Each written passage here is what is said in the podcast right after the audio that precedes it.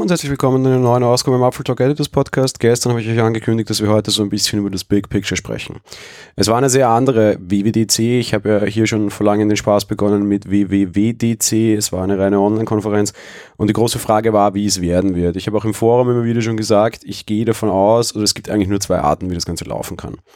Es gibt die Art, dass es einfach ein totaler Flop wird und totales Chaos und einfach nichts funktioniert und es einfach alles eine schlechte Lösung ist und man dann das Ganze halt abhakt, durchaus auch mit der, dem leichten Exit, dass man sagen kann, ja gut, ging halt heuer nicht anders, ist schon egal, machen wir nächstes Jahr anders wieder weiter, dann geht's auch wieder, die Alternative wäre Absagen gewesen, das mag auch keiner. Insofern kann man ja schon mal relativ froh sein und das ist alles in Ordnung.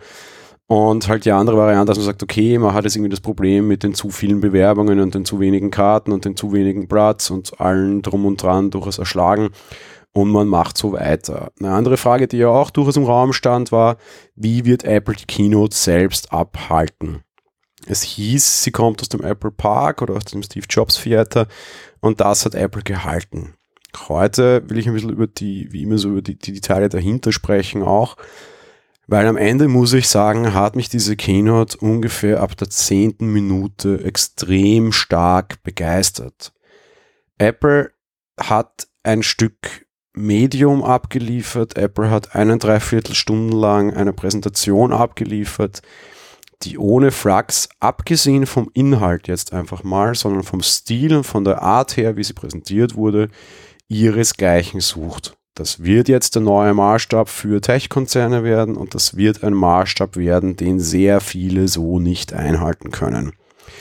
Die WWDC Keynote war auf extrem großem Hollywood-Niveau wie Tim Cook in das leere Steve Jobs Theater reinkam, die, die, das Licht gegen seinen Rücken eher die leeren Ränge zeigt und eine Ansprache zu Corona und zu Black Lives Matters hält, zwei sehr aktuellen Themen, die Leute in einer sehr aktuellen Sache abholt, war einfach wirklich auf großem Hollywood-Niveau. Technisch war da nichts verkehrt. Auch die Stimmung, in der das gemacht wurde, war total interessant generell auch die vielen Ortswechsel und die vielen Drehlocations, die wirklich nicht leicht waren, in diesem Glashaus da oben im Apple Park mit so vielen Lichtquellen zu drehen, ist extrem schwierig. Teilweise habe auch ich tatsächlich damit gekämpft und überlegt, ob das alles Greenscreen war. Aber immer dann, wenn sie sich gegen diese Mini, also gegen diese LED-Walls gedreht haben, die du auch im Apple Store hast, war dann schon relativ klar sichtbar, weil es da auch ein bisschen zerbrach, dass das nicht funktioniert. Das sieht alles sehr leicht aus und das wollte Apple auch so leicht aussehen lassen. Aber versucht alleine mal euren Bildschirm zu filmen und ihr werdet sehen, wie schwer das ist. Dinge, die wir dort einfach mit einer absoluten Leichtigkeit und Normalität gesehen haben, sind nicht so leicht und sind nicht nur so normal. Eben muss man auch der aktuellen Situation Folge tragen. Wir haben Corona. Bedeutet, sie werden das mit einem sehr minimalen Team gedreht haben, was dann noch umso beeindruckender wird. Wie sie es gemacht haben, haben wir am Ende der Keynote auch gesehen. Gab es den klaren Hinweis, alle trugen Masken, außer dem einen Präsentator. Der war ja auf jeden Fall auch dann mit durchaus Sicherheitsabstand und so. Es ist schon alles sehr in Ordnung.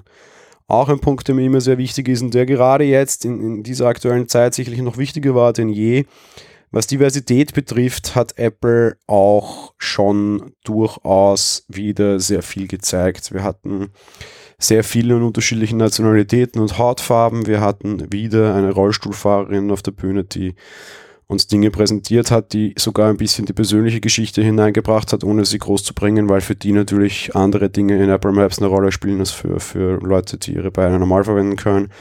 Und eine Kritik, die ich immer wieder lese, naja, aber bei Apple, also der Vorstand ist halt trotzdem irgendwie lauter alte weiße Männer. Tim Cook und Craig Federighi, zwei alte weiße Männer.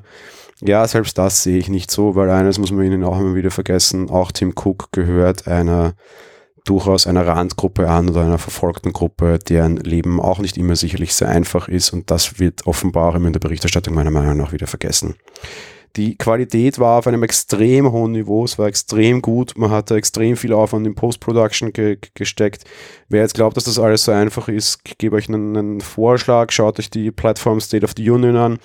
Die Konferenz oder die Keynote, die gleich direkt danach abgefahren wurde, die einer stärker im Entwicklerfokus steht. Dort hat man sich die große Postproduktion gespart. Die sieht teilweise richtig schlecht aus. Ähm, das ist in Ordnung. Aber allein, wenn ich jetzt quasi die Apple Keynote und die PlayStation Keynote vergleiche und die Inhalte waren bei PlayStation eigentlich leichter, haben die ist es wesentlich schlechter präsentiert. Generell alles 4K, ganz viel Bits, ganz hohe Bitrate, alles wirklich sehr gut gemacht, sehr schön, sehr charmant.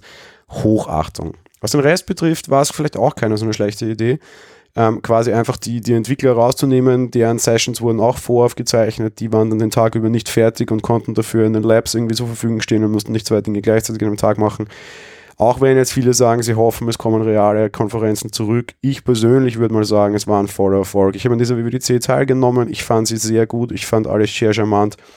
Ich habe mir eine teure Reise gespart. Ich habe mir teuren Jetlag und also schwierigen Jetlag erspart eigentlich war es eine sehr angenehme Sache. Ich glaube, Apple wird dabei bleiben. Ich glaube, Apple hat in vielen Punkten einen neuen Maßstab gesetzt.